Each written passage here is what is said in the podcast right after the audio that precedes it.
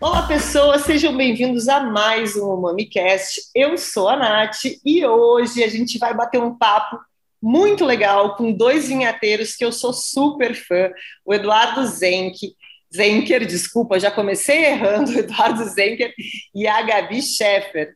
É, espero que tenham pronunciado errado, é, certo todos os nomes, tá, gente? Sejam muito bem-vindos e aqui já se acostumem, porque é assim, eu erro o tempo inteiro, eu não corto, vai indo errado mesmo, e eu vou corrigindo no caminho. Sejam muito bem-vindos e obrigada por estar aqui. Nós que agradecemos o convite de participar do podcast, é sempre um prazer falar com, com vocês e estamos muito felizes essa noite. Obrigado. É, obrigado pelo convite, Nath. Imagina, obrigada a vocês por terem aceitado. Gente, é, eu acompanho o trabalho de vocês há muito tempo, né? A arte da vinha é super conhecida no Rio Grande do Sul e no Brasil inteiro. É, produz vinhos naturais, a gente já provou um monte de coisa. Eu sei que vocês já, já, produziram um monte de coisa nova que eu ainda não provei, que eu mudei para São Paulo e a gente fica um pouco mais longe. É, mas eu estou super interessada em conversar com vocês sobre a história de vocês, porque é muito legal. E vocês têm uma coisa que eu me identifico muito, que é essa coisa de ser autodidata, né? Eu sei que vocês começaram essa história lá nos anos 90, produzindo vinho em Garibaldi. É, e foi uma coisa muito de experimentação, né? Como é que começou o interesse de vocês pelo mundo do vinho? Vocês já tinham vinho na família, produtores de vinho na família, ou foi vocês foram os primeiros, assim, os desbravadores deste caminho? Não, é uma história muito legal essa história do começo do vinho. Uh, foi em 92, é, eu me inscrevi num curso da da antiga Barão de Lantier, não sei se está lembrada, Barão de Lantier, que era uma da Martini Rossi, né? A Barão de Lantier era a parte que fazia vinhos para Martini Rossi, que a Martini Rossi tinha uma sede em Garibaldi que fazia os vinhos bases para fazer o, o vermute que em São Paulo, né? E aí eles começaram a fazer uma um projeto de uvas viníferas. Foram um dos pioneiros, né? Corte bordalês, usar barrica, muito interessante. E eles tinham uma confraria, o nome da confraria era Confraria Delantier. E na época, para tu ter uma ideia, eles tinham 25 mil confrades. Isso em Nossa. 92, né? Era gente pra caramba. E todos fizeram curso de degustação e todos aprenderam com o curso deles. E, e, e, quando eu fiz esse curso aí, foi que nem alguém vinha atrás da minha cabeça e dar uma paulada, entendeu? Porque aquilo lá me arrematou, assim, me, me fez entrar num universo que eu não imaginava que existia e aquilo me cativou, me apaixonou. E desde aquela época lá, desde 92, o curso, eu não, não saiu da cabeça essa história de fazer vinho. E aí eu fui estudando, fui aprendendo, devorava tudo que encontrava. Não era que nem hoje, né? Hoje tem acesso à internet. Naquela época a internet estava engatinhando, né? Tem que fazer mais esforço e, naquela época, né? Opa, era tudo revista, jornalzinho daqui, jornalzinho dali, e somava uh, um mais dois e ia, ia tocando o negócio, né? Ia aprendendo de pouquinho em pouquinho. E como... buscando pessoas também da área, né? É, conversando vocês... com, com, com alguns. Quando vocês fizeram, é, eu não sei se foram os dois que fizeram esse curso de degustação, mas quando esse curso de degustação aconteceu, vocês já estavam habituados a consumir vinho com alguma frequência ou como é que foi? Eu ainda não tinha nem conhecido o Eduardo Zenker nesse, nessa década aí. Fui conhecer depois. É, a Gabi não tinha nem idade para beber, eu acho, em 92. eu também não tinha, tá tudo certo. Ah, então. Bom, mas eu acho, acho legal falar, comentar dessa confraria Barão de Lancheira aí, que tu olha só o incentivo que os caras davam na época, né? Se tu fizesse o curso, tu ganhava uma carteirinha, e com essa carteirinha tu ia, no, ia nos bares e restaurantes credenciados e tu pagava 50% só da garrafa, do valor da garrafa, né? Esse foi um dos grandes motivos porque eu fui fazer esse curso, né? Além de, de, de saber que tinha esse desconto, né? De ter o conhecimento, era um curso barato, não era muito caro, era uma noite e mais uma manhã do sábado. Na, eh, começava na sexta, final do dia, e, te, e aí de manhã, no sábado, retornava a aula. E era muito legal. Esse universo que abriu aí na minha mente é, foi assim, foi um choque. Então eu recomendo para todo mundo que está pensando em fazer um curso de negociação que não pense mais do que uma vez, que vai e faça, porque aquilo lá vai cativar, vai ganhar conhecimento, vai vai alavancar mais ainda a vontade de conhecer sobre vinhos. Não, e eu acho que isso é uma coisa muito legal, porque eu eu vou usar o meu exemplo. Eu comecei a me interessar por vinho em uma viagem à Serra Gaúcha, que a gente fez uma visita, é, a gente fez a visita a Cavegás, e eu lembro que depois de terminar a visita, o Thiago falou para mim assim: Nossa, a gente está num lugar super bonito, bebendo, comendo bem, e eu ainda aprendi várias coisas aqui nessa visita. Aprendi umas coisas de biologia, umas coisas de química. Esse é um bom assunto para estudar. E a gente decidiu estudar assim, super. Ah, vamos aprender porque é gostoso de aprender, né? É um assunto muito legal de aprender. E é aquilo que a gente fala, né? A gente entra e não volta, porque a gente descobre que tem tanta coisa boa. E vamos falar a verdade, né? Quando a gente é mais novo, a gente só pensa, tá, mas eu, eu vou estudar e vou beber ao mesmo tempo, que é basicamente o que eu fiz durante a minha faculdade. Só que na minha faculdade eu não estudava e bebia, né? Eu só bebia e não ia para aula, a gente se ferrava. E no mundo vinho a gente bebe enquanto estuda, então é um assunto muito legal. Mas aí, de fazer o curso a começar a produzir, o que aconteceu nesse percurso? É, bom, tu pega 22 anos, né? É uma época que o cara tá muito, tá muito focado em trabalhar, em coisa, sabe? Mas depois, logo após, uns anos, acho que foi 99, é, demorou um pouquinho. 99 eu fiz o meu primeiro vinho na, na garagem da minha casa lá, uma coisa bem a pau é a pique, sabe? Uma coisa bem rústica. Peguei um negócio emprestado aqui, um negócio emprestado ali e fui fazendo e fiz um vinho de Isabel, né? Um vinho bem colonial assim, uma coisa bem simples só para ver se eu tinha possibilidades de realizar aquilo, sabe?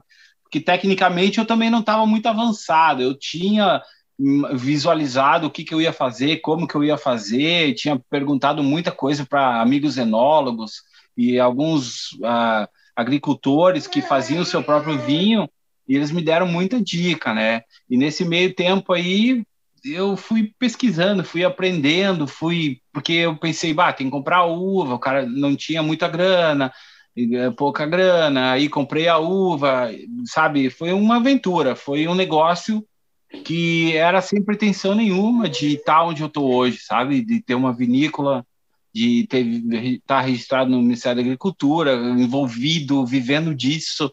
Na época não me passava pela cabeça viver do vinho, era mais uma aventura, né? Poder beber um negócio com um valor, um valor mais baixo, sabe? Porque o vinho, tu vai puxar dinheiro do bolso, é caro, não é caro, cara não tinha 30 anos, né?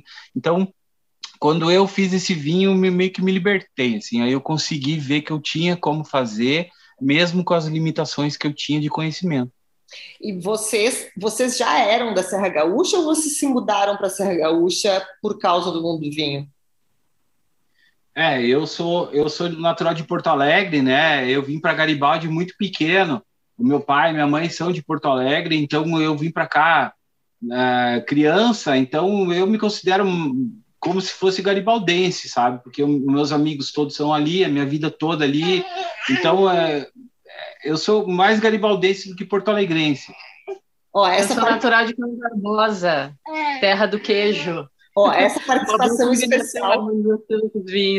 Essa participação especial que vocês estão ouvindo é o Dudo, né? Que está aqui participando, que é o filhinho do Eduardo e da Gabi. Tá, vocês vão ouvir de vez em quando, ele está aqui, vocês não estão vendo, eu estou gravando por vídeo, então eu vejo, vocês não estão vendo, que estão nos ouvindo, mas se vocês ouvirem, ele está aqui, é o futuro vinheteiro, se, se quiser, né, também, porque ninguém, é. vai, ninguém vai insistir aqui para fazer, porque a gente sabe. Isso até é muito legal vocês falarem, né, que produzir vinho é um super investimento, né? A galera romantiza muito o mundo do vinho, ai, que eu vou pegar uva aqui, vou fazer na primeira safra. É, na primeira safra vou fazer o vinho mais especial do mundo e descobrir que eu sou o maior talento da vida.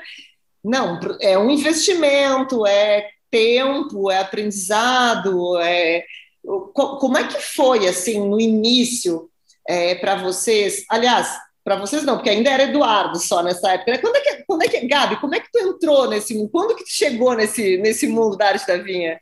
Eu cheguei em 2007. E aí uh, fui ca sendo cativada, na verdade, né? Uh, pelo, pelo esse mundo do vinho, através do Eduardo, através dos olhos dele de, de vinhateiro já, né? Que já estava anos fazendo vinho. E aí eu fui provando também as, os vinhos que ele fez. E a gente junto foi, foi crescendo dentro desse, desse negócio, né? De um projeto inicialmente dele, eu fui agregando, né? Na, na sequência aí do, dos anos da arte da vinha. É, isso é muito legal, né? Porque a gente vê muita gente do mundo do vinho que tem família produtora, que já está no nicho, que é, que é meio que jogado para dentro do mundo do vinho. Vocês não eram desse nicho, apesar de estar na Serra Gaúcha, nem todo mundo, que às vezes o pessoal do resto do Brasil acredita que todo mundo que mora na Serra Gaúcha produz vinho naturalmente, que a família toda produz vinho, e não é bem assim. Vocês não vieram de uma família de produtores, foram a primeira, vocês são a primeira geração aí de produtores da família de vocês, é isso? Isso, primeira, primeiro, primeiro produtor de vinho, né? Ah, é engraçado que quando eu era adolescente, do segundo grau ali, a minha mãe dizia para mim: Ai, quem sabe tu não faz o curso de enologia lá em Bento, né? E eu nem estava envolvido com vinho. Ela já estava farejando essa, essa ligação que eu tinha com a, com a coisa de, da agricultura, né? Porque o meu avô foi agricultor, então ela, ela sabe que eu tinha, sempre tive essa, esse pé na terra essa história de, de criar animal, de, de porque eu já criava, já criei animais, já fui criador de javali, né? Já fui criador de, de, de cabrito, de ovelha. Então ela, ela, mesmo de novo, já tinha essa, essa, essa ligação com os animais. E ela me dizia, ela sugeria, ai, quem sabe tu faz o curso de enologia? E eu nada, né, cara? Não simplesmente dizia, tá louca, minha mãe tá louca, tu quer que eu faça trabalhar com vinho? Como assim? E não é que ela conhece bem a cria, né? Ela acertou certinho o que, que eu ia fazer na vida. A mãe olha e pensa assim: esse guri tem cara de que vai beber demais, então é melhor que trabalhe com isso, que aí pelo menos ganha dinheiro com essa bebida, né? Mãe, mãe sempre tem um feeling, mesmo que a gente ache que, que ela está errada, depois a gente descobre que está certa. E como é que foi, assim, é, sendo de uma não vindo de uma família produtora, não tendo essa estrutura por trás, sendo os pioneiros, né? come, vou começar agora, vou, vou botar cara tapa, vou investir em comprar uva. Quais foram as primeiras, as primeiras barreiras, assim, as primeiras dificuldades que tu percebeu nesse, nesse mundo de produzir vinho? É, eu, na verdade, eu, eu, eu vejo eu vejo como algo libertador tu começar uma coisa, entendeu? Porque tu, tu, tu se livra da referência, né? Tu, tu não tem a, a, tua família por trás, tu não tem obrigação nenhuma de continuar o trabalho, sabe? É, tu, tu, é libertador. Para mim foi uma coisa libertadora. Eu estou bem confortável, me senti bem confortável desde o começo, justamente porque eu não tinha um legado por trás. Eu não tinha nenhuma responsabilidade de como do vinho ser assim, do vinho ser assado. Até eu não ter feito curso de enologia, para mim foi uma coisa libertadora, entendeu? Porque na enologia hoje eles, eles te ensinam de uma maneira muito, muito uh, ortodoxa, entendeu? Tu tem que seguir certos padrões, e, e eu já, por ter comecei autodidata, eu comecei de uma maneira mais livre, para encontrar o caminho que eu achava melhor para mim. Então, eu não, eu, não, eu não tive dificuldades, as dificuldades foi de, de, de de, de, conquistar o espaço, de, de sair do zero. Mas, em compensação, eu saí no nível que eu quis, do jeito que eu quis. Foi é, é, é dois, duas corta para os dois lados, entendeu? Para mim, para mim foi legal, mas um lado, mas o outro lado de sair do zero foi a coisa que complicou um pouquinho. Sim, mas essa, essa liberdade, na verdade, é, é uma coisa muito. Uma, eu acho que realmente, como tu falou, uma coisa que é libertadora, né? Não precisa seguir um legado, não tem uma pressão familiar por trás, então dá para buscar o seu caminho e experimentar até descobrir qual é o, qual é o teu viés, né? E, e, e, eu sei que tu já experimentou um pouco de tudo e começou produzindo Isabel. Eu não sei como é que começou a produzir, como, como é que chegou, o que, que vocês experimentaram até chegar no mundo do vinho natural. E porque a gente está falando de, da década de 90, né? A primeira produção de vocês. E, e a gente está falando de uma região super tradicional, que tem, como a gente falou, famílias que produzem as gerações. Como é que é chegar do nada, sem ter uma família tradicional por trás, e, chegar no mundo do vinho natural, ou como vocês chamam, sei lá, do vinho com menor intervenção, cada produtor do vinho natural acaba tendo um termo diferente, do vinho com menos intervenção, num lugar tão tradicional, com tantas famílias, assim, que você, é quase um forasteiro na própria, na própria cidade. Como é que foi isso? É, é o, o, negócio aconteceu naturalmente. O que na, na, minha visão de, de, de vinhateiro, eu eu idealizava, quando eu ia vinificar, por exemplo, eu, eu, eu idealizava um, um, vinho na minha mente, entendeu? Bah, eu quero fazer, eu, eu, vamos dar um exemplo, um Merlot desse jeito, tá? Aí eu comecei a usar os produtos enológicos na década de 2000 ali. Aí eu comecei, eu comecei a fazer os vinhos e eu pensava, para atingir esse resultado, eu vou ter que usar esse produto enológico, aquele produto enológico, esse aqui, aquele lá, esse aqui vai me ajudar aqui, eu tô com um problema de, de tô com muita acidez, aí eu uso esse. E então eu comecei a, a, a querer atingir os meus objetivos daquele vinho que estava na minha mente com os produtos enológicos. Uh, só que eu comecei a ver que esse caminho não era o caminho que eu estava querendo, entendeu? Porque eu nunca conseguia atingir aquele vinho lá. Ele estava só na minha mente, entendeu? Como é que era esse eu, vinho? Só para entender. Vamos lá, como é que era esse Merlot aí?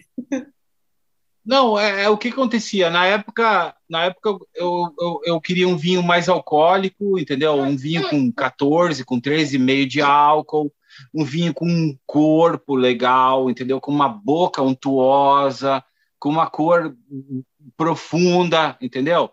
É, é, era um vinho.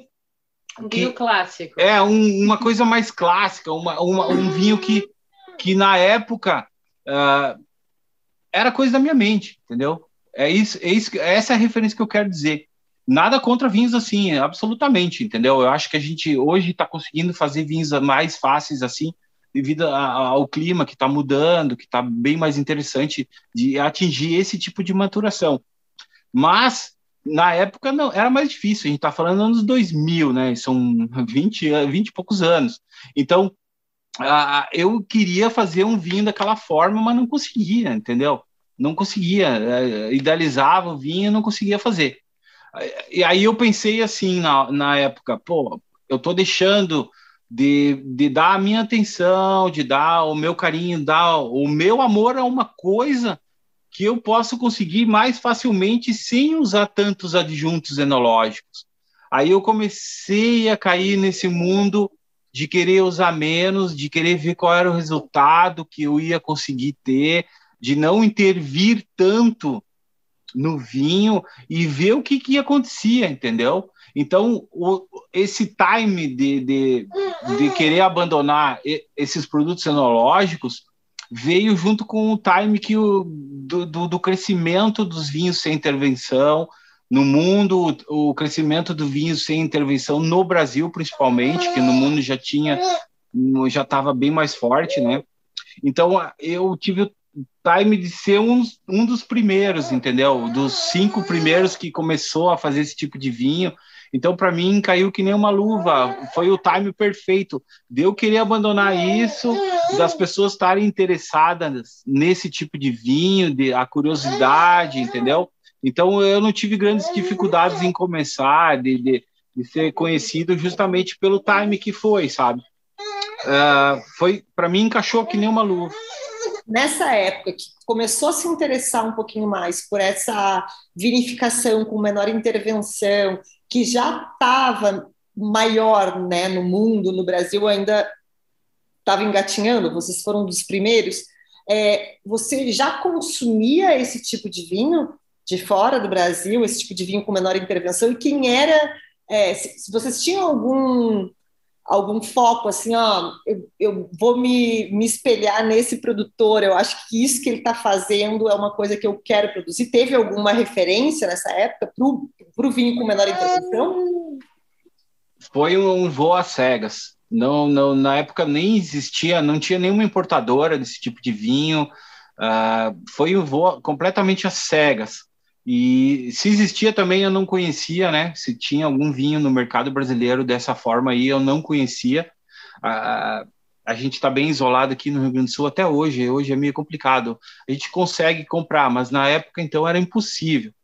E foi uma coisa cegas. Foi alguém que bebeu o vinho que disse: não, mas peraí, isso aí tem uma pegada mais que não tem tanta intervenção, que, que, que e foram, foram, a gente foi encaixado nessa jogada aí meio que sem querer, entendeu?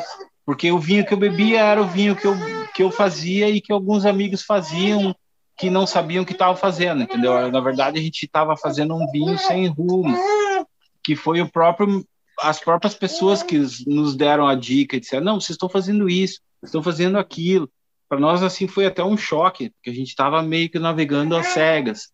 Então, quando a gente descobriu o que, que a gente estava fazendo, ficou até mais fácil de falar daquilo que a gente estava fa fazendo, de ter um norte, de seguir à frente. A gente saiu e tomou, a gente tomou um rumo, entendeu? Foi bem interessante para nós ser enquadrado como esse tipo de vinho. Mais fácil até de explicar para as pessoas o que, que a gente faz, né? Quando a gente descobre que existe um meio. E, e como é que foi? É, quando foi que nessa, nessas tentativas, né, nessa experimentação de produzir um vinho com menor intervenção, qual foi o primeiro vinho que tu disse assim, ó, tá, isso aqui que eu fiz é o que eu quero fazer.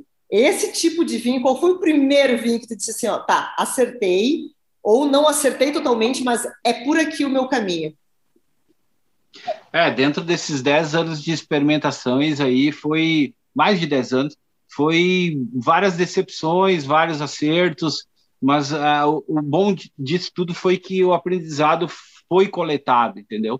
Mas o primeiro vinho que, que eu disse que, que, que tinha encaixado, que foi o Ciares, que era um vinho com uma pegada completamente diferente, era um Sangiovese que, que, que sofreu um ripasso num, num bagaço, numa, numa uva fresca, entendeu? Eu tinha feito um Sangiovese que não tinha expressão nenhuma, um Sangiovese, nosso Sangiovese aqui da Serra, ele não tem muita cor, né? Ele é aquela coisa, uma, uma, uma pegada mais cereja, mais, mais ou menos ralinho, isso. né? Aquela corzinha hum. de, de, de quase isso, um suquinho, assim, né? Exatamente. E aí o vinho estava sem expressão nenhuma, ele estava mineral, mineral, mineral, mineral, mineral. E eu queria uma fruta nele. E aí no ano seguinte, eu guardei esse vinho, né? No ano seguinte eu fiz um Sangiovese de novo. E eu eu pensei assim, cara, eu vou pegar esse vinho aí e vou jogar no, no, no, nessa uva em cima, entendeu? Vou refermentar ele de novo em cima dessa uva aí.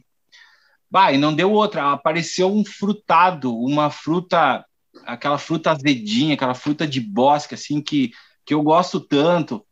E me parecia um pulsar de Jurá, entendeu? É, foi uma coisa que, que me agradou muito. Quando eu fiz esse vinho aí e várias pessoas tomaram ele, eu tive o prazer de ir na Naturebas, eu e a Gabi, a gente foi na Naturebas, que é a feira da Liz, lá, na, da Inoteca, que o pessoal tomava e, e, referenciava ele como um pulsar do Jurá. Então aquilo lá foi eu disse assim, cara, eu acho é, foi um divisor de águas, foi assim, pá, encontrei o tipo de coisa que eu quero fazer uh, naquela época, né? Porque depois hoje já evoluiu. Aí muda, né? Já... Vai mudando.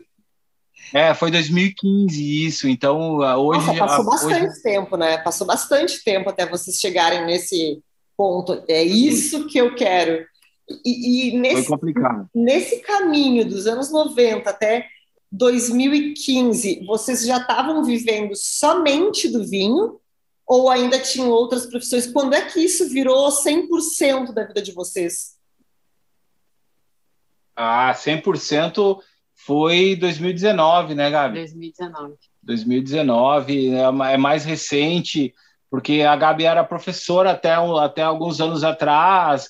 Eu sempre tive metido com comércio, já, já trabalhei com loja de celular, já trabalhei com loja de ração, com, com, com serigrafia, já tive várias, vários outros trabalhos e, e do vinho, honestamente, assim, 100% 2019, talvez dois, porque teve um probleminha no meio aí, mas 2019, vamos botar 2019 foi o divisor da, de águas. Divisor profissionalismo. De águas, é, foi profissionalismo, é. virou profissão mesmo. Empreendedorismo. E o que, vamos lá, então, o que, que vocês consideram que é o profissionalizar e empreender? O que, que, o que, que divide explica para o pessoal, porque tem muita gente que nos ouve e que tem outras profissões e tem esse sonho de entrar no mundo do vinho de alguma forma romântica. Eu vou abrir uma loja, eu vou abrir uma, uma importadora, eu vou começar a produzir vinho. E todo mundo enxerga como se fosse a coisa mais simples do mundo, né? Eu vou começar esse ano, ano que vem eu já tenho uma safra, eu já vou arrasar, vou ser uma referência no Brasil, vou ser o, como é que é, new face, assim, nova revelação do Brasil. E a gente vê que não é bem assim, né? Então, o que, que é o profissionalizar 100%?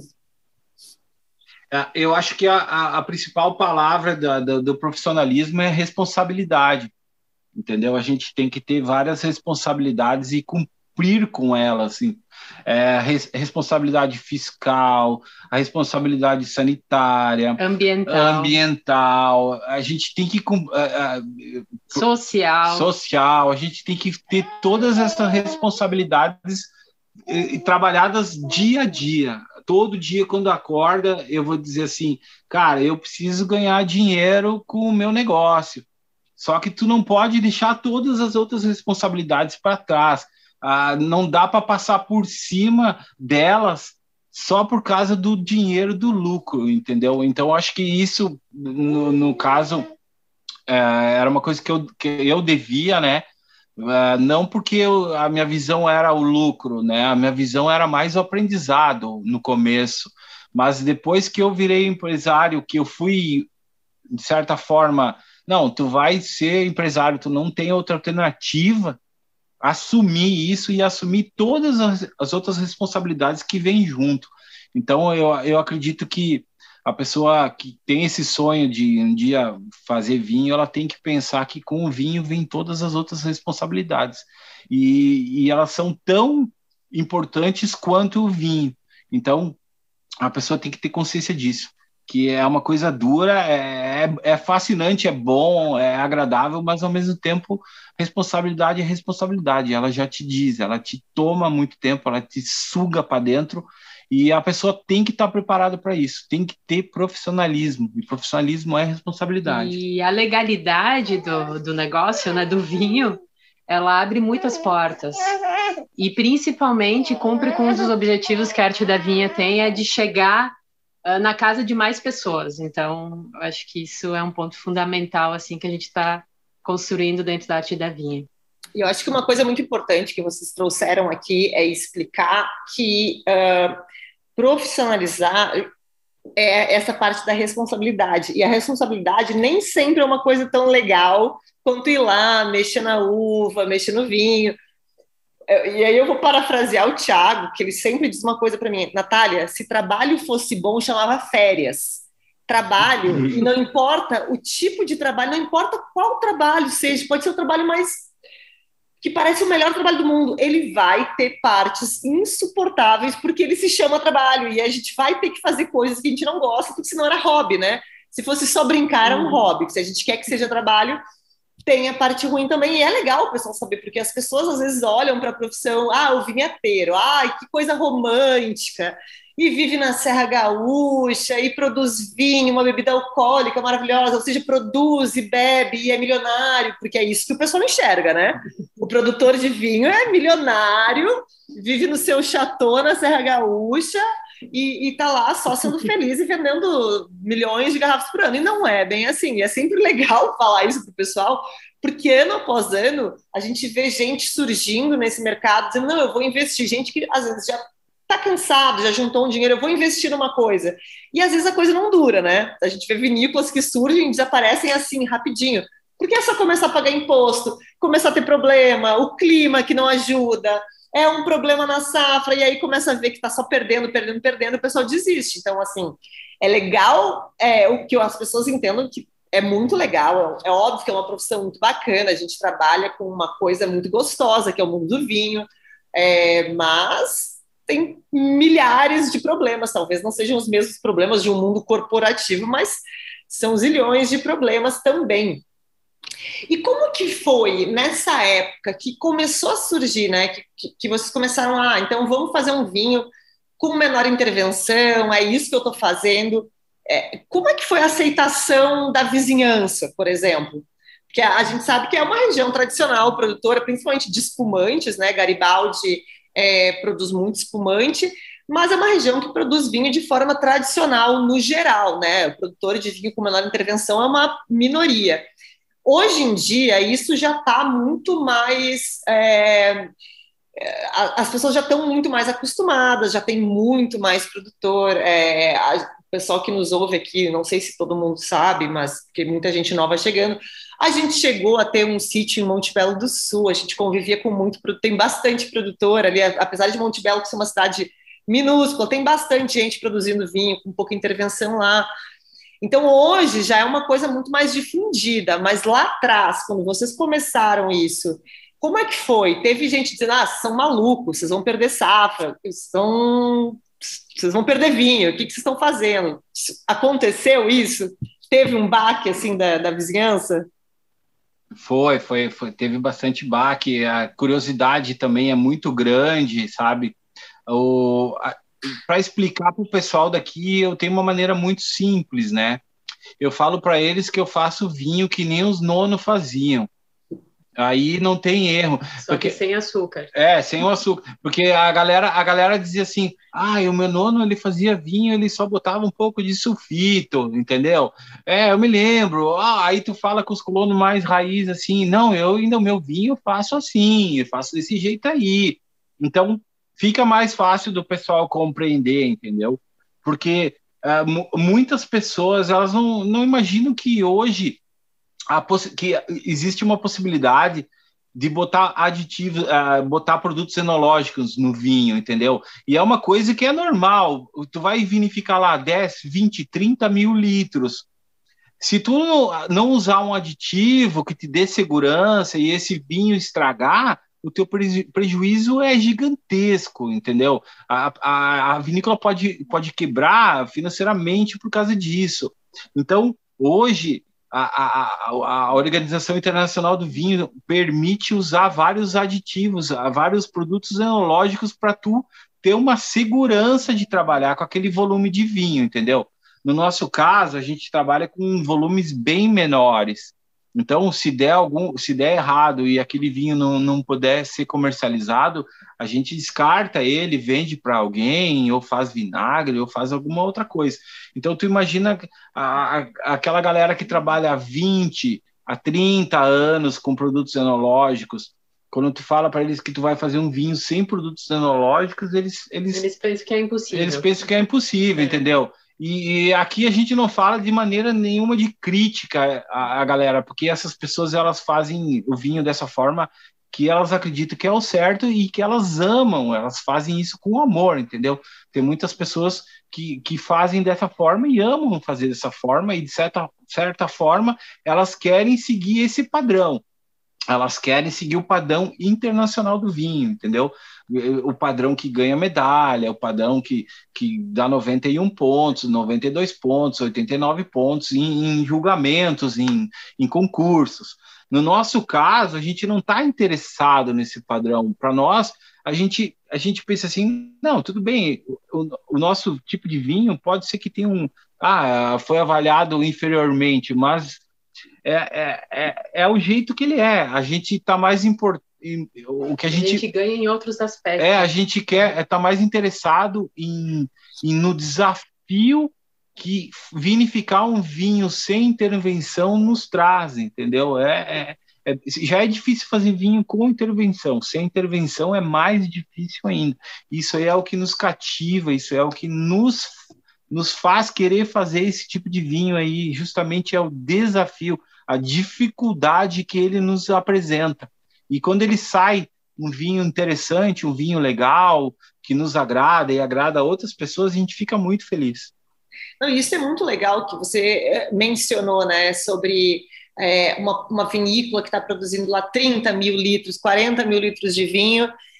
Uh, a perda, no caso de uma produção desse tamanho, se ela não for muito controlada, e aí é importante falar, uma produção com pouca intervenção, acontece um certo descontrole ali, a gente não tem controle de tudo que vai acontecer, mas quando a produção é menor, é mais fácil de controlar, é, é, e a perda, quando acontece, é um pouco menor. Então, é legal vocês falarem isso, porque muitas vezes as pessoas elas têm uma imagem de que existem dois times, né? O vinho natural e o vinho convencional, e todo mundo se odeia e ninguém entende o que o outro está fazendo. E não é 100% assim. Vocês sabem, se vocês fossem produzir 100 mil litros de um vinho, provavelmente alguma intervenção ali seria bem necessária para não perder tudo aquilo. E, e, eu digo isso por conhecer muito enólogo de vinícolas super tradicionais que fazem uma, uma vinificação convencional, de me dizer, olha, de vez em quando a nossa fermentação é espontânea, mas eu controlo, porque se eu vejo que ela está saindo do eixo, eu intervenho. Se ela não sair, se ela estiver correndo bem, eu deixo. Mas a gente não anuncia porque não é sempre que funciona para uma produção desse tamanho. Então, assim, quando acontece, no caso, nesse exemplo que eu estou dando de um amigo que é enólogo, ele disse: a gente deixa acontecer, mas eu fico muito em cima, porque se der merda, é tanto vinho que eu vou perder que meu patrão vai ficar um pouco bravo. Então, assim, é, é legal o pessoal entender, porque quem chega agora enxerga como se existem dois lados e as pessoas se odeiam dos dois lados. Não é assim, é, é entender o que, que cada um está fazendo, qual é o objetivo de cada um. E é por isso também que a gente vê hoje em dia muita vinícola que é tradicional, é, que é super convencional, fazendo algumas experimentações com vinhos de menos intervenção, em menores lotes, obviamente, que também não são malucos de produzir 100 mil litros de um vinho, de um vinho com menor intervenção. Então, o que a gente vê, e que eu acho muito legal, é que tem uma tendência, né, pro, é, no mundo, principalmente o Brasil, geralmente as coisas chegam um pouquinho depois que o resto do mundo, né, do mundo vinho. É, mas existe essa tendência de vinhos mais frescos, vinhos mais leves, coisas que geralmente são uma característica super difundida no mundo do vinho natural, né? São vinhos de, de fato um pouco mais frescos, mais leves, eles não são tão extraídos como costumam ser, não todos, mas alguns vinhos convencionais e a gente vê hoje uma procura muito maior por esses vinhos, né? A gente pode chamar de vinho de sede, do que quiser. Mas esse vinho mais, que até combina muito mais com o nosso clima. Eu estou aqui falando com vocês, passando calor, suando, num calor infernal que está em São Paulo. Hoje não é um dia que eu vou conseguir beber um vinho de 15, 16% de álcool, cheio de tanino e cheio de extração. Hoje é um dia para eu beber um vinhozinho bem levinho, com corzinha clarinha, que nem aquele Sangiovese que tu acabou de me mostrar nesse vídeo, mais fresco então é legal porque hoje em dia, como a gente vê essa tendência mundial de buscar vinhos um pouco mais jovens, mais puros, e é uma coisa que o vinho natural já vem trabalhando desde sempre, né? Então a gente começa a entender, há uma abertura um pouco maior do público. Eu vejo muita gente super convencional que era acostumada a tomar só vinhos através de guias, né? Ah, só o que tem acima de não sei tantos pontos. E hoje o que essas pessoas buscam, eu vejo inclusive uma loucura por alguns vinhos naturais que já viraram unicórnios, que só tem pouca garrafa, então virou a, a, mudou um pouco essa visão, né? Essa, essa busca do público também. Claro, no Brasil a gente ainda não está numa cultura super difundida do mundo do vinho, a gente ainda tem uma, um consumo super baixo comparado com outros países, mas a gente já vê um aumento, tanto que a gente vê todo, todo ano surge algum novo produtor pequeno, que produz vinho com baixa intervenção, tem uma, uma busca muito maior, né? E aí, eu, e aí eu venho para uma outra parte, porque quando as pessoas começam a pensar, então eu vou produzir vinho natural, afinal eu não preciso entender de, de nenhum tipo de insumo, eu vou jogar uva ali, seja que Deus quiser, a levedura vai começar, vai fermentar e tá tudo certo. Mas tem uma parte bem importante que é anterior a essa, que é a agricultura, né? Vocês já falaram que vocês. Eduardo falou, né, que já vinha da agricultura, da criação de animais, etc. A agricultura também é uma parte que vocês tomam conta, vocês produzem a própria uva. Qual é o cuidado que vocês têm com a uva que vocês produzem hoje? É, a gente já, eu tive o meu vinhedo aqui nessa mesma propriedade que a gente mora hoje, mas eu, infelizmente ele, ele andou sofrendo algumas. Um, ah, teve geada, teve o desastroso 2015, 2016, né, que choveu muito.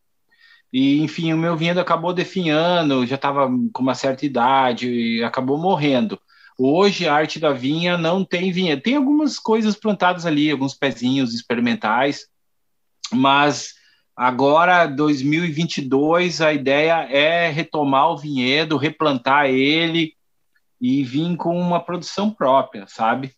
Porque a gente acredita que, que essa veia de agricultor, essa veia de produzir a uva, a gente a gente tem a nossa propriedade hoje certificada orgânica, né? A gente produz abacate, a gente quer produzir uva orgânica, né?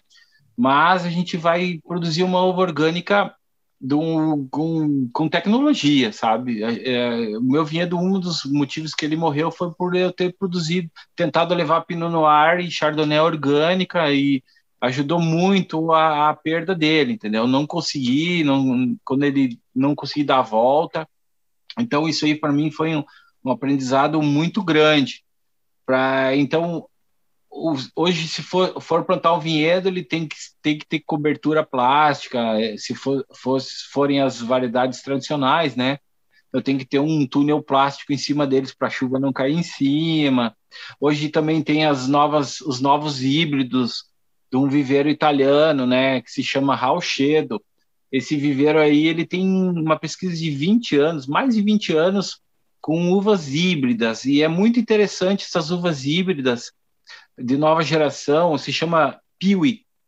Elas elas têm de 5 a 8% de DNA de uvas americanas ou selvagens no, no DNA delas. Então, o que está acontecendo? O, a variedade Sangiovese é uma que eles têm. Uh, essa variedade aí, ela está aguentando a, a, as doenças, entendeu? Tu, então, com um tratamento orgânico, tu consegue produzir elas uh, sem precisar usar um fungicida, sem precisar uh, intervir com, com química inorgânica. Então, para o Brasil, isso aí cai que nem uma luva. Uh, então, tem algumas variedades: Sangiovese, Merlot, Cabernet Sauvignon, Chardonnay e Pinot. É, eu acredito que se a gente for por esse caminho, a gente consiga produzir uma uva orgânica, né? Que é um dos motes que a gente quer para a nossa propriedade, para o nosso vinhedo. Mas, ao mesmo tempo, a gente está usando uvas de agricultura convencional para produzir nosso vinho. Por que, que a gente optou por usar essas uvas? A gente escolheu uvas estratégicas de certas regiões do Rio Grande do Sul. Uh, por exemplo, Pinot, a gente usa Pinot de vacaria. Hoje, se eu fosse plantar um Pinot na minha propriedade, eu não ia ter o mesmo Pinot que eu compro de vacaria. Então, por exemplo, Pinot de Encruzilhada, Pinot de Piratini, cada lugar, cada região tem as suas características climáticas e geológicas também, que fazem com que cada uva uh, re, re, responda ao solo, ao lugar que está plantado. Então a gente escolheu vários lugares, as uvas Montebello, Montebello a gente tem uh, a gente tem o frank que a gente usa de vacaria. Então é por isso que mesmo eu tendo a minha uva, a nossa uva aqui da, da nossa propriedade, a gente vai continuar trabalhando com essas uvas, por quê? porque a gente acredita que elas hoje são uma das melhores uvas do Brasil. Então, a gente já trabalhou com uvas viníferas orgânicas, a gente não teve um resultado muito interessante, né? A gente não tem muitas opções, a gente tem duas, três opções aí, mas é, é eu não, a ideia de trabalhar com a uva orgânica é, é realmente encontrar uma uva que tenha expressão, não é porque ela é orgânica que ela vai nos fazer acreditar que ela vai dar o melhor resultado, entendeu? A orgânica é um plus a mais. A gente está buscando resultado. A gente precisa ter resultados enológicos. Eu acho que o vinhateiro brasileiro que não trabalha sem intervenção, ele precisa ter resultados, ele precisa ter consistência, ele precisa apresentar um trabalho que ele se mantenha ao longo do tempo e que prove a qualidade dele. É, é o que a arte da vinha hoje está tentando fazer. A arte da vinha está tentando produzir um vinho de qualidade e manter a qualidade, manter o padrão, criar uma referência, porque honestamente hoje a gente não tem. A gente tem grandes trabalhos realizados, grandes vinhos realizados, mas o problema é ah, continuar mantendo o mesmo nível. Então a gente a gente deve isso ao consumidor da arte da vinha e a gente aos poucos está conquistando, aos poucos a gente vai vai avançando e construindo um trabalho mais sólido. Eu acho que até isso que você falou agora, uh, voltando àquela minha pergunta lá atrás, né? Quando é que virou quando é que entendeu que era profissional? Eu acho que isso é muito importante, né? É entender que não é só produzir o que eu quero do jeito que eu quero, porque nem sempre o que eu quero do jeito que eu quero vai funcionar. Para quem não conhece, para quem nunca visitou a Serra Gaúcha, é importante a gente dizer que a Serra Gaúcha ela tem um clima complicado, né? É um clima que às vezes sofre geada, às vezes tem um temporal e no dia seguinte o sol tenebroso. É, não é produzir uma uva orgânica na Serra Gaúcha é um trabalho bem complicado. Às vezes, pessoas, ah, por que não tem mais produtor de, de uva orgânica na Serra, Gaúcha? Porque não é fácil. Muitas vezes o produtor começa a produzir uma uva orgânica na serra e safra seguinte já perdeu metade da safra. É complicado, o clima não ajuda, então algumas outras regiões, você mencionou Vacaria, etc., conseguem ter uma, uma facilidade um pouquinho maior para produzir esse tipo de uva. Então é importante entender, para que, quem é consumidor, entender isso que o, o produtor às vezes não produz a própria uva porque entende as dificuldades da terra e entende que é melhor trazer uma uva de um outro local que é mais é, vai vir mais saudável ou vai vir mais é, como é que a gente pode dizer mais que vai nos trazer mais confiança que vai trazer um resultado um pouquinho mais interessante do que insistir em produzir uma uva perder toda uma safra, ou não perder a safra, tentar vinificar uma uva que não está saudável, porque o clima não ajuda às vezes, né? É, e eu acho que isso é uma coisa muito importante para dividir quando a gente está entendendo que não é mais hobby, é profissão, é entender que nem, é, como diz o Mick Jagger, né? You can always get what you want. Às vezes a gente vai ter que comprar uva do vizinho que, que a a região dele produz um pouco melhor e com mais facilidade. E isso é muito legal. E aí, para entender um pouquinho essa questão do que é que vocês querem produzir, né? O, vamos entender o, o, que vocês têm hoje. Quantas, quantos rótulos vocês estão produzindo hoje? Safra 2022, quantos rótulos diferentes vão ser produzidos? Ah, eu acho que mais de 20. Mais de 20. É, a gente não sabe ainda porque a gente não recebeu todas as uvas ainda, né? É, pode e, nascer algum no meio do, do, processo. É, pode dizer, ah, não, essa uva perdi tudo agora na última semana porque deu uma chuva de pedra e eu perdi tudo. Então a gente tem que, a gente só consegue saber quantos vinhos a gente vai produzir quando terminar tudo, lá para o final de março, abril, por aí a gente sabe. E o que é que vocês. Oi, pode falar, Gabi, desculpa. A gente segue com os rótulos, né, clássicos já o hidro, o lalá, os quatro elementos, os petinat, isso a gente vai seguindo e vai agregando outros, né? O pinot do, dos quatro terroirs que a gente comentou antes aqui, né? Das uvas de diferentes locais. E, e eventualmente nasce um no processo, né? A gente dá um resultado, às vezes, diferente do que a gente espera. E pode nascer um vinho novo aí, né? Um novo rótulo. E essa é a parte divertida, né? Essa é a parte legal do trabalho que todo mundo imagina. A gente, a gente contou parte ruim, mas a parte boa também é legal. E o que é? E agora é uma pergunta para os dois, tá? Eu quero saber de cada um dos dois. O que é que vocês ainda gost... nunca produziram e ainda querem produzir?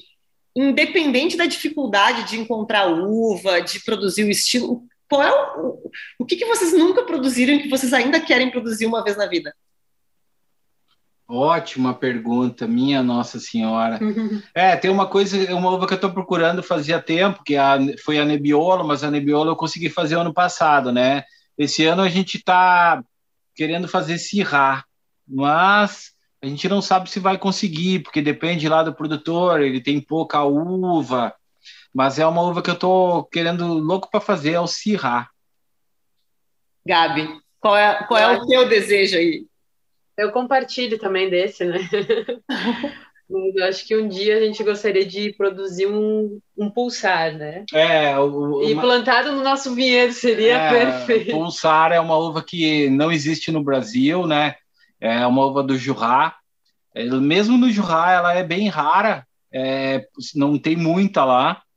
E, e, e, eu gostaria muito de ver ela aqui no Brasil. Eu acho que deve ter um pé perdido lá na, na lá na Lisete, deve ter um pé perdido é, lá. Lá por Monte Belo. É, mas não sei como é que anda, perdi notícias dele.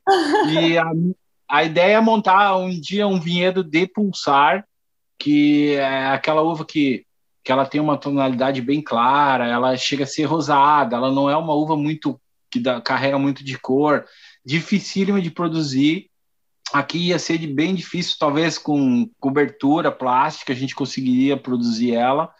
E é um sonho, um sonho.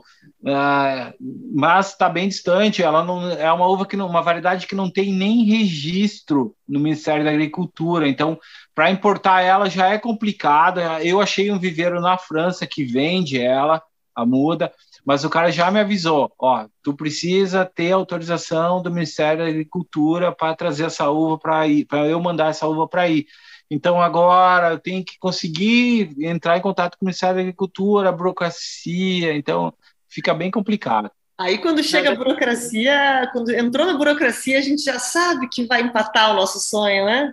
Aí é, é complicado. Para quem não conhece Pulsar, está nos ouvindo, Pulsar é aquela tinta que tem alma de branca, que a gente costuma dizer uma tinta com alma de branca. Os vinhos do Gerard, aliás, são isso, né? Os brancos têm uma alma de tinta, os tintos têm uma alma de branco. Quem quer conhecer um pouquinho da região, a gente já gravou um episódio sobre Jurá com a Gabi Frison, tá bem legal, é só voltar alguns episódios, não me perguntem que número é, porque de cabeça eu não sei, mas tá aqui para trás. Foi foi 2021 a gente gravou sobre Pulsar. E sobre Pulsar, não, sobre Jurá, que eu, inclusive, sou super fã também. E, e, isso é muito, muito doido, né? Porque a gente tem essa, essa coisa, ah, eu gostaria muito de plantar isso, mas a minha região dificulta, teria que ser. Tirando toda a parte burocrática, né? Que a gente sabe que é uma das piores. Depois da parte burocrática, da parte financeira, tudo, plantou, aí tem a cobertura, vamos descobrir se o clima vai ser favorável, porque como vocês mesmos falaram, né, vocês tentaram cultivar uma Pinot e uma Chardonnay orgânicas e não deu, hum. porque a gente depende de uma sorte chamada clima maluco do Rio Grande do Sul. Quem já viveu no Rio Grande do Sul, como eu, sabe o que é isso. Vinhateiros sabem muito mais do que é isso, que é depender do clima, e é uma doideira, e é um período muito delicado para as uvas, né? O período de crescimento. Muita coisa pode acontecer ali e é muita coisa mesmo pode acontecer e dar errado, então não é bem assim as pessoas cobrarem, ah, mas por que que tu não usa uva assim? Por que que tu não usa uva assada? Porque nem sempre dá, a gente faz o melhor que a gente pode com o que a gente tem na mão, né? É isso que a gente tem que fazer, hum. nem sempre dá. E aí agora eu vou fazer uma pergunta para vocês, uh, voltando aqui um, um, pouquinho, e aí não é nem tanto a ver com a produção de vocês, mas de modo geral. É, é hoje em dia, com a DO Vale dos Vinhedos, muita gente que não está muito no meio do vinho ouve falar da DO Vale dos Vinhedos, por exemplo, é Chardonnay e Merlot. Então, Chardonnay e Merlot são as uvas da Serra Gaúcha. E a gente sabe muito bem que o Brasil é um produtor muito jovem. A gente pode produzir há muito tempo, mas de fato a gente começou a produzir nos anos 90, quando abriram as fronteiras, quando a gente começou a ter mais investimento tecnológico. A, gente, a nossa produção de verdade ela começou há pouco tempo, a gente não tem muito tempo. E quando a gente começa a comparar a DO do Brasil, ou as IPs mesmo, com uh, o velho mundo, a gente está falando de DOs ou AOPs, ou enfim, como elas se chamarem, de centenas de anos, que já tiveram muitos testes, que já estão super consolidadas. E o Brasil ainda é super jovem. Eu gravei um episódio também sobre é, Minas Gerais, os vinhos de Minas Gerais, e que tem toda essa aura de que Minas Gerais produz high ponto. E os produtores de lá já sabem que não é bem assim. Sirá, sim, se deu bem, mas é muito cedo para dizer que a, a variedade lá é Sirá. Tem muito que testar ainda em todos os cantos do Brasil. E aí agora vem a pergunta de um milhão de dólares. Qual é a aposta de vocês, assim? Porque eu realmente acredito que Chardonnay e Merlot, a gente não pode dizer que isso, essas são as grandes variedades. São variedades que funcionam muito bem, mas se a gente parar para pensar, são variedades que funcionam muito bem em vários lugares. Então, elas funcionam muito bem no Rio Grande do Sul, mas eu acho que tem muita coisa. A gente fala muito de Sangiovese, que se dá muito bem no Rio Grande do Sul, etc. Eduardo e Gabriela, quais são as apostas de vocês, assim, para um futuro, com muita experimentação? O que, que vocês acham que se daria melhor aí na Serra Gaúcha? Olha, se a gente for pensar dessa forma, só falando de Serra Gaúcha, o, o que, que a Serra Gaúcha produz de melhor hoje? É, se a gente parar para ver de todos os resultados que tem, é o espumante. O espum, nosso espumante ele brilha, ele é muito interessante, ele tem aquela fruta, ele é alegre, ele tem acidez. É, é, é muito bom, é muito gostoso. Eu, quando fui para Champagne, eu fiquei lá uns dias e eu tomei champanhes de 40 euros, não, não tinha a mesma expressão que os nossos espumantes aqui no Brasil, não. Eles eram apagados, eles eram neutros, nem mineral tinha, entendeu? Os, os champanhes bons começavam a ficar acima de 60 euros, então é muito caros. Então o nosso custo aqui, o nosso valor agregado, os nossos grandes vinhos são espumantes. Então, se a gente levar por esse lado, seguir o raciocínio em cima disso, a gente tem que ver que os, as uvas ícones, as, as grandes uvas da Serra Gaúcha, são realmente o Pinot Noir e o Chardonnay, porque eles uhum. realmente dão o um melhor resultado. Então, nesse, se a gente seguir essa linha de raciocínio e largar a, amores e desamores, é, é e, e, seguir a lógica, é, é Pinot e Chardonnay, realmente. Perfeito. E a gente tem visto, na verdade, também agora um renascimento muito grande da Cabernet Franc, né? Que até os anos 70 ela já foi a uva mais plantada do Brasil, perdeu espaço para Cabernet Sauvignon por uma questão de mercado mesmo, o público busca mais Cabernet Sauvignon, se produz mais Cabernet Sauvignon.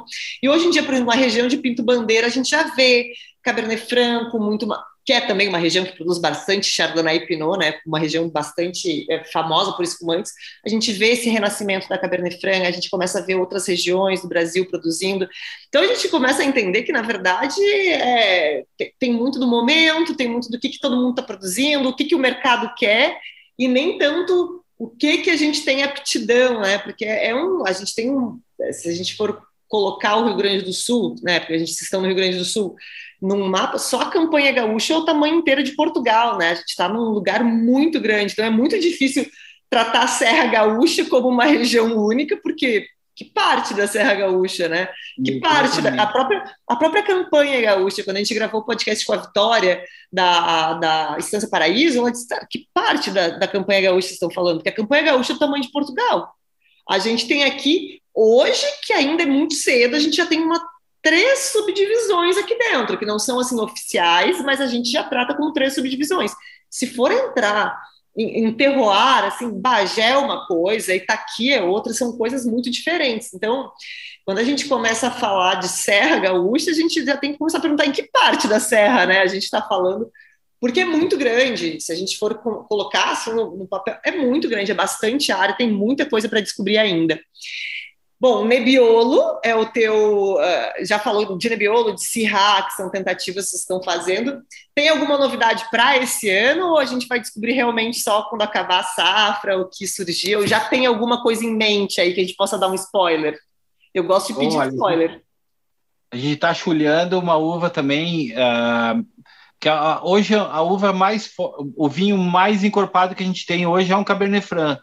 Só que a gente sente necessidade, as pessoas que compram vinho de nós, né, Gabi? Pode falar bem, elas têm necessidade de outros vinhos, vinhos com um pouco mais de cor, com um pouco mais. Tanino. É, mas a gente tem é, pessoas que também procuram esse, esse estilo de vinho que a gente faz, numas uvas um pouco mais encorpadas.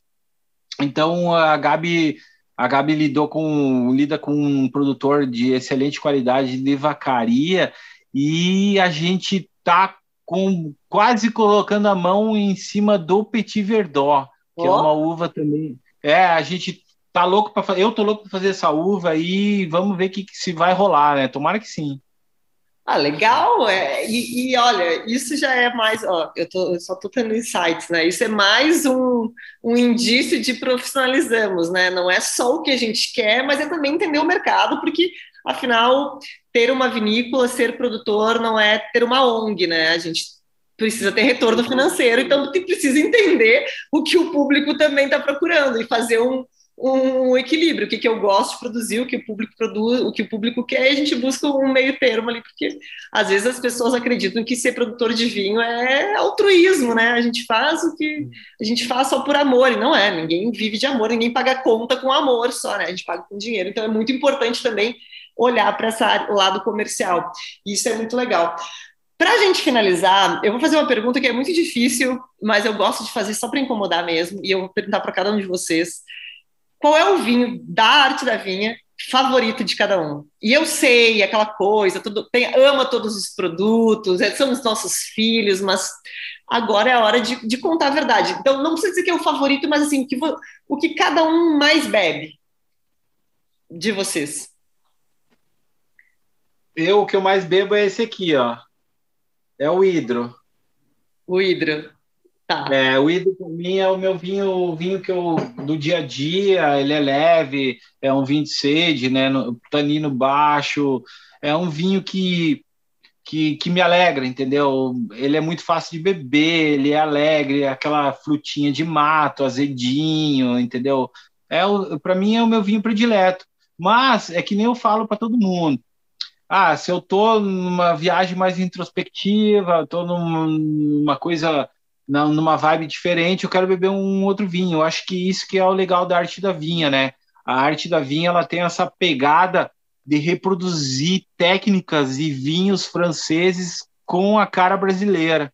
Eu acho, eu acho muito interessante isso, porque a gente usa muito, eu uso particularmente muita técnica francesa, mas eu, a minha uva é brasileira, eu sou brasileiro, ah, eu estou no Brasil, então eu, a, ideia é fazer uma versão brasileira das, das vinificações francesas.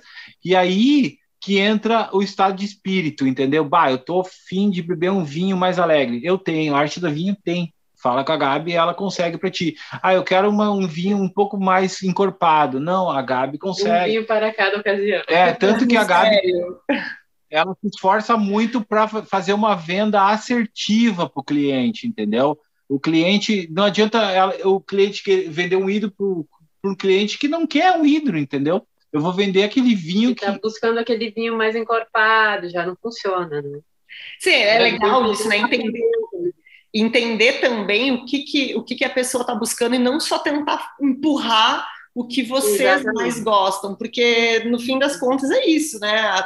As pessoas têm que gostar daquilo que vocês estão fazendo e é isso que torna elas, é, principalmente quando tem esse contato, né, Gabi? Tu faz esse contato direto com o cliente. Quando tu apresenta um vinho que tu entende que a pessoa vai gostar e a pessoa vê, tipo, nossa, ela acertou o que eu queria, ela começa a confiar mais em ti para ouvir mais. Ah, eu vou buscar esse tu indica um vinho diferente, ela já começa a confiar mais, tá, talvez eu goste desse aqui também, não vou ficar preso, porque vocês não empurram aquilo que vocês querem e sim indicam aquilo que o cliente vai querer. E qual é o teu, Gabi? Qual é o teu favorito do dia a dia? Então, eu tenho no meu dia a dia ultimamente, com um bebê de quatro meses, eu tenho bebido pouco, né? Mas é, eu tenho assim um preferido a cada safra, a cada vindima eu tenho um que eu gosto mais, tá? Em da 2021 eu estou gostando mais do, do Ulalá, do, do Gamé, do nosso Gamé. Está me agradando bastante. Uh, já gostei de Ediodola, de, da safra lá de 2014. E tem uns estoques técnicos aí, né? De, de umas safras antigas que volta e meia a gente dá uma garimpada e volta para ver como é que tá, né? Mas assim, a gente vai colecionando favoritos né, ao longo das vindimas. É, não adianta, não tem como ter um favorito, porque eu, eu falo, eu faço essa pergunta, é uma pergunta difícil, porque eu não tenho um vinho favorito, não tenho nenhuma uva favorita, é impossível, principalmente quem está no mundo do vinho ter uma coisa favorita é difícil, mas eu gosto de fazer essa pergunta só para ver onde é que vocês vão. Gente, eu amei bater esse papo com vocês, é, amei entender um pouquinho mais da história, entender qual é a visão de vocês hoje de mercado, de como vocês estão se posicionando, de como é, é e é muito legal ver isso, né? Porque as pessoas elas olham de fora, às vezes, o pessoal mais tradicional, e vê o pessoal produzindo vinho natural e pensa assim: ah, é só uma gandaia, né? Produz qualquer coisa, engarrafa o que tem e vende. Não é assim. Vocês acabaram de dizer que estão, inclusive, buscando estilos diferentes que têm a ver com o que o consumidor busca também. Isso é, é super profissional. E entender também a qualidade da uva de cada lugar. Ó, para esse vinho eu vou buscar uma uva de tal lugar, porque não adianta forçar. Aqui não vai produzir a qualidade que eu quero. E vocês não vão produzir um vinho com uma qualidade inferior àquilo que vocês esperam, né? Porque a gente não quer vender aquilo que a gente também não consumiria. Então, isso é muito legal, sabe? Eu acho muito legal ver é, toda essa profissionalização desse nicho, é, ver que é um nicho, mas que é um nicho que já está tão expandido. A gente vê a Feira Naturebas, eu fui agora esse ano, está super grande, tem muita procura, já não é uma coisa que ah, tem um público muito específico, a gente vê consumidor de vinho super tradicional buscando esse tipo de vinho também, não, não, não tem mais uma existe, mas não é uma divisão tão brusca mais, assim, ah, eu só consumo isso ou eu só consumo aquilo. Já tem muita gente que está abrindo a cabeça, entendendo que o vinho natural, assim como vocês falaram, é o vinho do nono. Não é uma modernização, não é um, uma coisa de hipster, é uma coisa, na verdade, muito mais tradicional do que o que a gente hoje entende como tradicional, né? É como se fazia vinho 100 anos atrás. Então, se a gente for considerar tradicional o pé da letra, vocês estão fazendo o que é tradicional não o, o, convencional. Então, isso é, isso é muito legal, né? Botar em, em perspectiva isso e ver que a produção de vinho com menor intervenção é mais tradicional do que o que hoje a gente chama de tradicional. Isso é muito legal. Eu agradeço demais a presença de vocês aqui. É, Para quem quer comprar os vinhos da Arte da Vinha, por onde compra? Então, só seguir a gente no Instagram, clica lá no link da bio, e aí fala comigo diretamente no, no WhatsApp e logo logo a gente vai estar com o site também, com e-commerce. É. E qual é o arroba de vocês, para quem está nos ouvindo? Do Instagram? Arroba, arroba Arte da Vinha. Arroba Arte da Vinha. Tem a, a, arroba Eduardo Zenker, que aí é a, a, o meu Instagram pessoal, e arroba Gabi Schaefer, Gabriela Schaefer.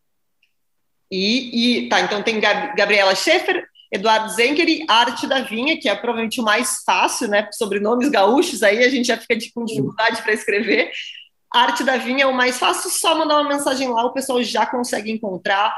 Daqui a pouco a gente já está com safra nova, já vamos ficar curioso o que, que vai vir, quando vão sair os primeiros vinhos, já está todo mundo querendo saber o que vem de novidade.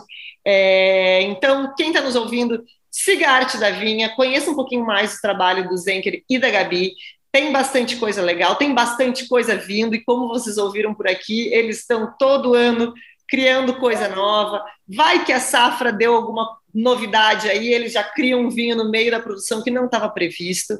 Então, tem bastante coisa para conhecer. Quem não conhece já deveria conhecer. O projeto está aí há bastante tempo. Eu vou ficando por aqui. Pessoal, eu quero agradecer demais a presença de vocês, o tempo de vocês. Eu sei que vocês estão aí com um nenezinho recém-nascido e me ouvindo, e me ouvindo falar e conversando comigo aqui. Então, muito obrigada mesmo. Se vocês quiserem deixar um último recado para o pessoal, a hora é agora. É, eu queria convidar todo mundo a, a provar o vinho sem intervenção, que é uma experiência única. E aí, aí cada um julga se é positiva ou negativa, porque é muito pessoal e intransponível.